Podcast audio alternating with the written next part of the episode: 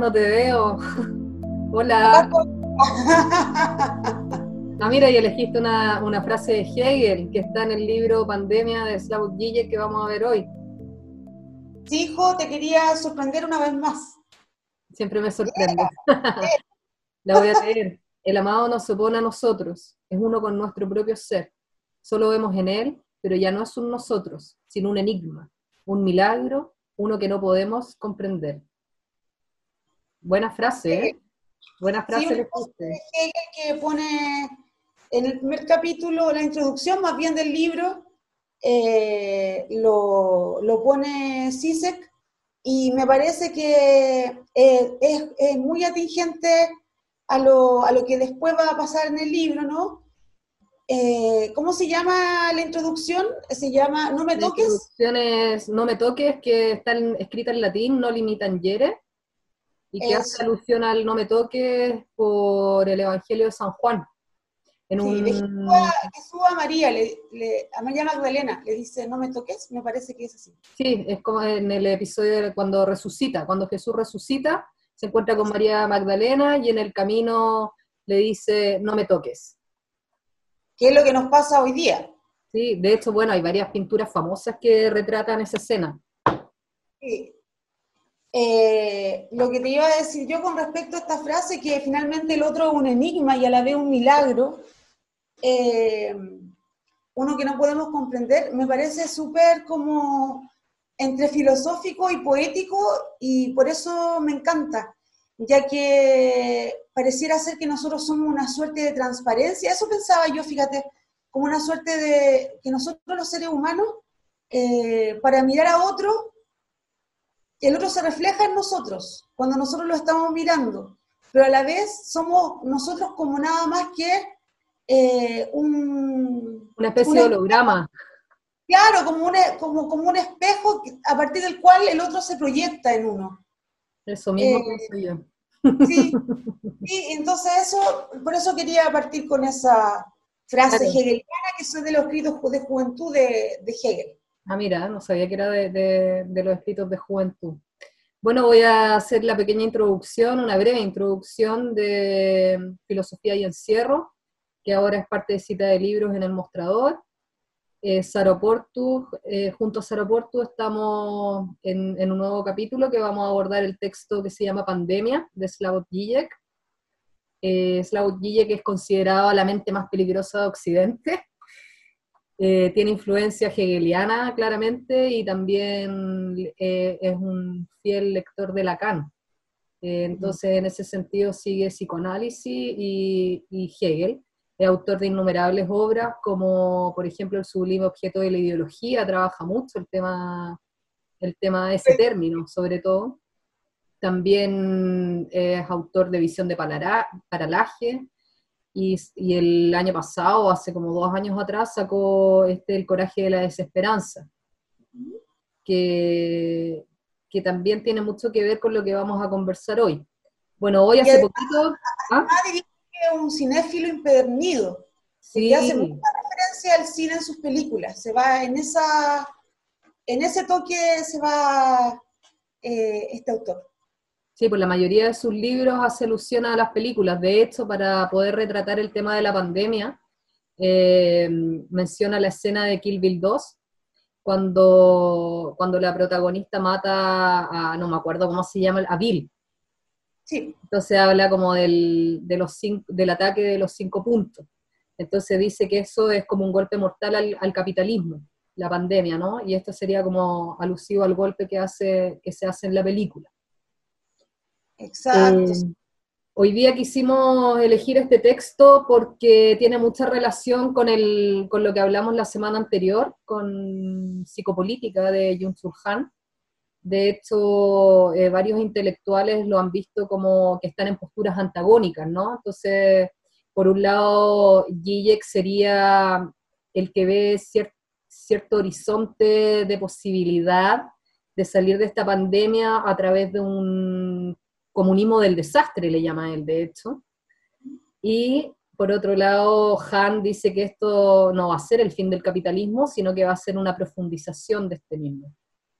Entonces, ambas posturas son las que vamos a trabajar hoy día para poder ir desentrañando lo que Gijek trabaja en esto, lo que es su última publicación, que salió hace un par de semanas, de hecho Anagrama lo va a publicar ahora el 5 de mayo, creo, 5 o 6 de mayo, por ahí. Entonces eh, es una primicia. Eso, en exclusiva, con filosofía. sí, el texto es corto, son 10 capítulos que, que tratan el, el, momento que estamos viviendo, entonces en ese sentido eh, quería preguntarte, Sara, cuáles son los puntos más relevantes que ves tú en este libro, porque él habla mucho de la de, los episodios que vivimos cada uno como, individuo, digamos, que en cierta carencia de no poder abrazar al otro, en esta imposibilidad, eh, se abriría cierta esperanza o por, poder reconocer, digamos, la importancia que aquello significa pero teniendo esto en claro, digamos, esta necesidad de volver a abrazarnos, de, volver a estar en contacto, ¿cómo hacemos, digamos, para poder lidiar con esta catástrofe en términos prácticos? Entonces, ¿cómo vamos encontrando estos puntos de fuga para poder eh, surfear, digamos, de algún modo esta pandemia?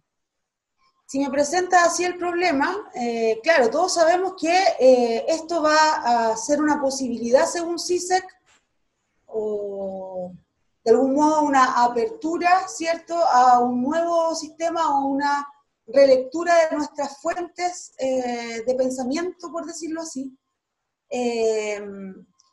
Eh, sin embargo, el cómo es el que está en disputa. Ya, o sea, sabemos que hay que cambiar de alguna manera, pero el cómo es eh, la, gran, la gran pregunta. Y como tú decías, claro, él habla de un, de una cooperación mundial entre los estados, de una solidaridad en términos de la buena política. Cuando la gente dice, no, es que acá no hay nada de política porque hay que dejar que los gobiernos hagan lo que tienen que hacer nomás. ¿Has escuchado eso, no? Bueno, sí, eh, eh, que justamente se trata de una política internacional donde haya un concierto de todos los estados de cooperar y de reformular este sistema. Y ahí es donde él habla de un comunismo de la barbarie o comunismo del desastre, como dices tú, que es un comunismo que obviamente no está basado en la experiencia, o justamente por estar basado en la experiencia de China, Rusia, etcétera, eh, va a ser, sería un comunismo distinto. Claro, lo que pasa es que él habla del, del comunismo del desastre, como, como una posibilidad ante la barbarie, porque dice o o es un comunismo o es la barbarie. Entonces, porque ya no nos queda una alternativa, otra alternativa posible, y por eso es que él apela a la, a la solidaridad en un sentido no empático. No dice esto, no, no, no, no soy idealista en pensar que, que, vamos a ser buenos y que vamos a colaborar, sino que si no, si no lo hacemos en términos racionales, esto va a ser la catástrofe. Entonces, e, e, en, ese nivel, digamos, de, apocalipsis estamos, que no nos queda otra opción que apelar por esta solidaridad y colaboración entre los estados, que para él, y él lo llama y dice, me, me, molesta un poco esta como ridiculización que se ha hecho con lo que yo digo, porque en el fondo lo que estoy diciendo es que estoy apelando a este comunismo del desastre y, lo compara con el capitalismo del desastre que aborda Naomi Klein en, uno de sus textos. Sí, eh, en relación a eso, yo, claro, recién mencioné que comunismo de la barbarie del desastre, porque para mí barbarie, desastre o catástrofe son sinónimos. Yo no sé cuál será la connotación última que le da CISEC a estos términos, pero yo creo que ya antes de la pandemia estábamos en una, situación de desastre y de derrumbe del capitalismo. Nada más que esta pandemia viene a recrudecer algo que ya estaba en el aire, eh, estaba eh, en la vida de millones de personas eh, que mueren de hambre, que no tienen las condiciones básicas de subsistencia ni siquiera. Entonces, claro, esto nos pone en alerta mundial, pero es algo que ya estaba en el sistema. Sí, ahora, ahora sí se habla de eh, que, estamos todos en el mismo barco. ¿Te acuerdas tú de ese capítulo del, libro? Sí, me acuerdo, porque si bien esto eh, hoy día nos afecta a todos de manera individual, porque viene a, cambiar nuestros modos de vida, la, manera de relacionarnos nunca va a volver a ser la misma. Entonces, en ese sentido, no va a haber una vuelta a la normalidad. Y la normalidad va a tener que tejerse, digamos, ante estos, ante estos trapos viejos que, que, somos hoy día.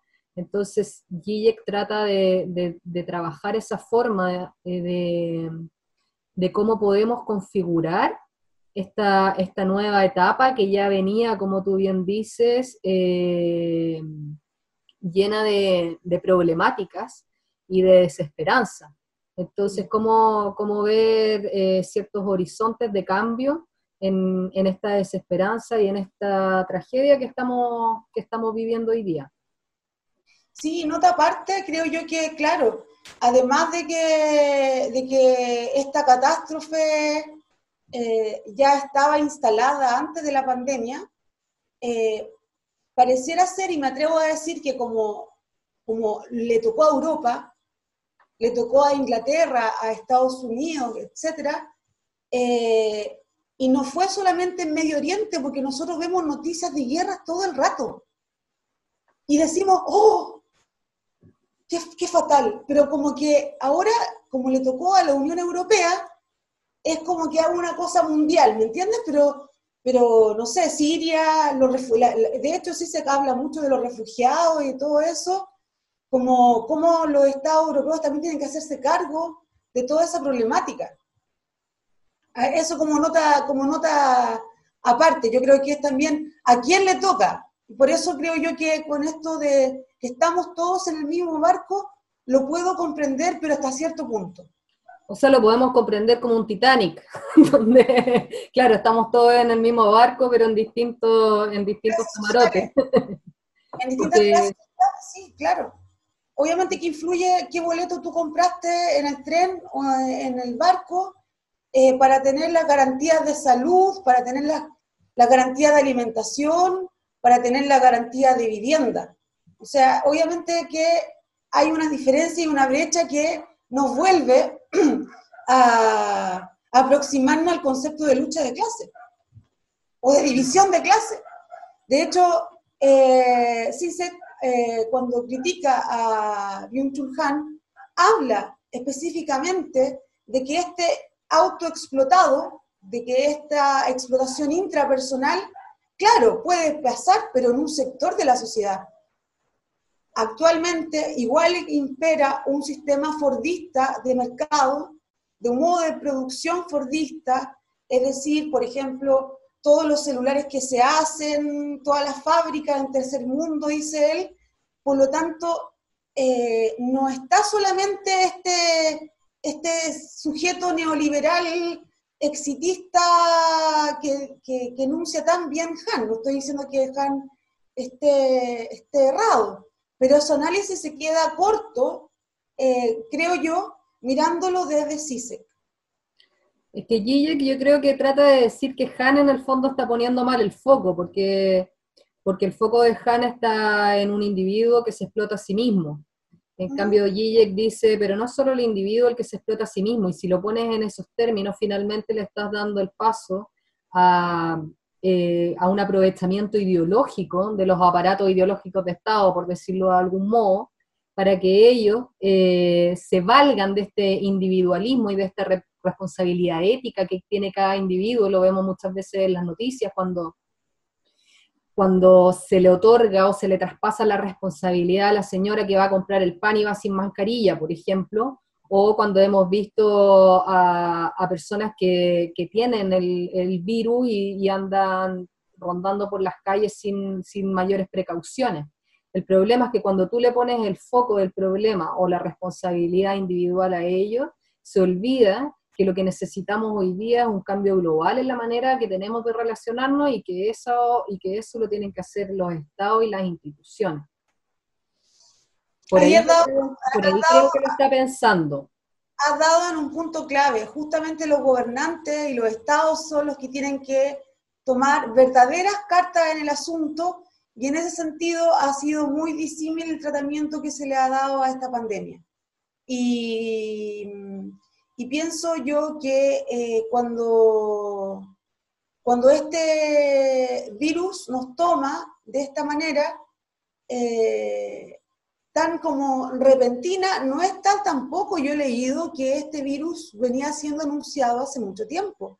Claro, y, y mismo lo dice y, se pregunta cómo no lo advertimos, o sea, lo advertimos y cómo no nos hicimos cargo de esto previamente. Claro, y por eso ahí es donde sale la crítica que le hace eh, le digo yo, eh, CISEC le hace a Agamben, en el sentido de que Agamben, ¿cierto?, eh, señala que finalmente eh, el, poder, la sociedad de control, quizás no lo dice en esos términos, pero el estado de excepción va a ser finalmente la regla y toda nuestra conducta, como ahora lo estamos viviendo, eh, va a cambiar de manera inusitada y muy drástica. Yo a eso me gustaría también agregarle que como para, para ligar un poco con lo que, lo que hemos visto en el capítulo anterior, eh, con respecto a las sociedades disciplinarias, ya que actualmente se ve de una manera nítida que estamos siendo disciplinados en nuestro movimiento. Sin embargo, en, en, China, no sé, eh, en diferentes eh, partes como Corea, hay como de verdad una disciplina de una manera drástica, o sea, como que nosotros, recién por ejemplo en Punta Arena, eh, fue obligatorio el uso de la mascarilla en la calle.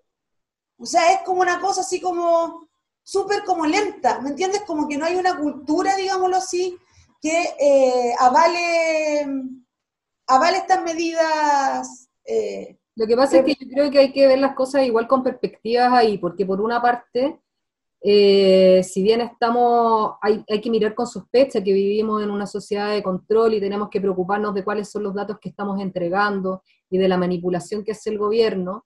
Eh, por ejemplo, dice, a mí no me preocupa tanto esto que reclama Agamben, que vivimos en esta, que estamos casi en una teoría de la conspiración, sino lo que me preocupa es la manipulación que se puede hacer con la data que recibe el gobierno con, esta data que recibe y que manipule la información de las muertes, que manipule la información de los recuperados, por ejemplo. Y eh, creo que es súper importante eh, regresar a Foucault cuando él dice, no es que los mecanismos eh, de, poder sean en esencia malos, pueden provocar bien, obviamente, sino que son peligrosos. Y ahí es donde está la sospecha, la sospecha que hay que estar siempre atento a, los peligros y a la manipulación de información que puede haber eh, eh, por parte de, todo el recogimiento de esta información. Claro, y ahí está el, problema de los medios de comunicación que te dicen, eh, creo que hay un capítulo, no, no recuerdo el título, pero es como, cálmate, entra en pánico, no sé cómo es. sí, pone el, pone el ejemplo de la, de las expectativas que se inculcan la gente al trabajar el tema de la pandemia a través de los medios de información, obviamente, que, pero que están, que están siempre, eh, o sea, en donde las instituciones, digamos, transmiten la información a través de los medios de comunicación. Entonces dice ahí, por ejemplo, ya vamos a volver a clase el 15 de abril. Entonces, ¿cómo podemos trabajar con ese tipo de expectativas? de un futuro que todavía ni siquiera conocemos ni sabemos cómo nos va a amenazar. Entonces, en el fondo habla de, cómo, de esta nueva normalidad. Entonces dice, a mí me molesta, me molesta el concepto de esta nueva normalidad. ¿Qué es esta nueva normalidad si la normalidad ya nunca más va a ser como, como era? No, y además viene eh, además en este eh, gobierno cuando se habla del retorno segura, todo es seguro, o sea, aula segura, estadio seguro y nada le funciona tampoco. Es como que es particular este concepto del eterno retorno seguro. Muy filosófico además. Es muy filosófico, sí. bueno, pero volviendo al tema de, de, de CISEC, me gustaría rescatar al igual, eh, de igual manera algunas cosas. Claro, lo que te decía yo era cálmate y entra en pánico, como una contradicción con respecto al, al uso que se le hace de la, de la propia información que recogen los medios. Pero me gustaría eh, volver a, a, uno de los, eh, creo que el último eh, capítulo de CISEC, que se llama Comunismo o Barbarie. Ya, sí, el último.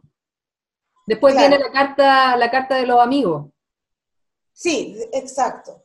Bueno, eh, me gustaría rescatar y como para reafirmar mi idea con respecto a que esta catástrofe ya estaba instalada, te voy a leer eh, una partecita que dice CISEC, que dice, no está todo nuestro espacio político-social impregnado de visiones apocalípticas, amenazas de catástrofe ecológica, miedo a los refugiados islámicos, defensa por pánico de nuestra cultura tradicional contra el LGTB y más la teoría de género, solo trata de contar un chiste sucio e inmediatamente sentirán la fuerza de la censura políticamente correcta. Nuestra permisividad se ha convertido hace años en su opuesto. Eh, también vivimos, yo, y eso es como una... Vengo a hacer esta, esta cita porque también hay una cierta como en, el ambiente hay como una, una visión de lo políticamente correcto y que hay una visión a la vez que es apocalíptica eh, porque estamos bombardeados de ese discurso de lo políticamente correcto. Y, y, pienso yo que los estados más conservadores de derecha sienten miedo de esta, de esta visión apocalíptica, porque poco menos que se les va a desarmar toda su vida de privilegio. Eh, no estoy diciendo que haya que, haya, haya que hacer la revolución ahora, para nada. Eso es un proceso lento. Pero yo esto lo, lo, lo ligo al estallido social, a que hoy, por ejemplo, hubiese sido el plebiscito del yo apruebo, y obviamente que esto esta visión apocalíptica de las teorías de género, eh, de lo, ¿cachai? Como, como un pensamiento de izquierda, todo eso obviamente que eh, infunde también miedo en la gente que es más recalcitrantemente de derecha. Sí, tienes razón ahí y, me gustaría volver cuando, cuando tú dices lo del miedo. Eh, Gigi canaliza también el tema del pánico, porque el pánico es el que no te deja actuar ni reflexionar ante lo que está ocurriendo y las decisiones que se toman obviamente están trazadas por, este, por esta especie de temor infundado en la sociedad que se da a través de las instituciones de visiones apocalípticas. Entonces ahí, claro, él le hace toda una crítica a Agamben por el tema de la teoría de la conspiración, donde dice que yo no creo que yo no creo que el poder haya querido eh, como generar esta pandemia y todo, sino que, que dado... la, que, supone a la vez una crisis económica nunca antes vista incluso. Claro, porque... La gran depresión. Claro, y, no, y afecta a todos, a todo, el, a todo el campo social, sino que, que el tema de cómo se trata hoy día esta pandemia, y, y me acuerdo de un cuento que se llama El Rey Desnudo, que tiene que ver con el tema de las expectativas también. No sé si conoce ese cuento que es de Andersen, como de fines del siglo, a comienzos del siglo XIX creo que, que habla de... típico cuentista, de típico cuentista. Entonces cuenta la historia del, del, rey que necesitaba un traje espectacular para poder presentarse en la ciudad. Iban unos vestuaristas, entonces le dicen, nosotros te vamos a hacer el mejor traje nunca antes visto y los gallos eran unos chantas. Entonces hacen el traje, pero no le hacen nada, es un traje invisible. Entonces, ah, sí, sí, el rey se lo prueba y, como que todos, todos susurran, dice, ah, pero no hay traje, ah, pero bueno, digamos que bonito. Todos le mienten, todos le mienten. Claro. Todos le mienten, pero finalmente ellos hacen como si el rey fuera vestido y el rey dice, ah, pero si los otros creen, bueno, yo también creo va a la ciudad y todo el mundo lo aplaude, lo alaba, mira qué fantástico el vestido, qué sé yo, hasta que un niño le dice, el rey va desnudo. Y ahí devela, digamos, esta realidad. Entonces hoy día, que yo hago el, paralelo... Realmente muy, muy bien. Claro, hago el paralelo también con lo que escuchamos y cómo, y cómo nos vamos informando. Tiene que ver con cómo también se viste eh, la realidad con cierta, con cierta certeza o con ciertas expectativas, por ejemplo, esto de, tener, de, poder proyectarnos en un mundo que es absolutamente incierto y que lo que estamos viviendo, como hemos dicho en otras ocasiones, es absolutamente inédito. Y lo que vamos a construir, claro, va, va a depender eh, de, de, los estados y, de, y, y de, de, esta solidaridad racional que es la, a la que aspira Guille. Mm. Sí, también el cuento que cita es una buena metáfora como para poder representar eh, el éxito en el mundo. Como que em, como especie hemos sido lo más ruin, lo más miserable con los otros animales, con la fauna, con la flora, con la tierra. Y, pienso yo que, claro, como, como que nos engolosinamos como seres humanos eh, de, que, no sé, nunca más se van a cometer los crímenes de genocidio y de lesa humanidad cuando sabemos que estamos desnudos. Estamos desnudos. Si, si, los poderosos quieren agarrarnos y matarnos a todos, lo van a hacer. O sea, no quiero ser tan, tan pesimista, pero así yo lo veo. Estamos desnudos, somos pájaros ciegos sin nido, dice Lorca en un poema. Nos pueden hacer así y desaparecemos. Y, para, para, no quedarnos con un sabor amargo en nuestro paladar, pienso yo que justamente eh, volviendo a, la cita de Hegel, eh, la amistad como, como, como un mirarse a los ojos verdaderos, la amistad como un reconocimiento del otro en esas pequeñas acciones, lo habíamos hablado en otro, en otro capítulo, eh, podemos salvarnos, creo yo. Es verdad, y también para, cerrar, porque Guille también lo menciona, el, acto de poder mirarse a los ojos, que eso, eso es muy importante. Las ventanas de nuestra alma. y me gustaría terminar con una frase también de Holderlin, que dice que en las situaciones de peligro, es donde está la, posibilidad de la salvación. Sí, es muy bueno ese poema, Jo, qué, bien que lo, que lo citas. Eh, nos estamos viendo entonces. Sí, pues bueno, Sara, ha sido, ha sido un gusto nuevamente y nos vemos la próxima semana con Naomi Klein. Exacto. Vamos a ver qué nos dice, qué ha dicho ella la doctrina del shock. Oye, pero me quedó, qué bueno que citaste ese poema de Herderling, porque a mí me encanta ese, ese poeta y que justamente ese, ese peligro ver su salvación es una contradicción muy hermosa, de las más hermosas que he leído yo en la literatura. Nos vamos con ese, con ese poema, búsquenlo. chao, nos vemos la próxima semana. Chao, chao.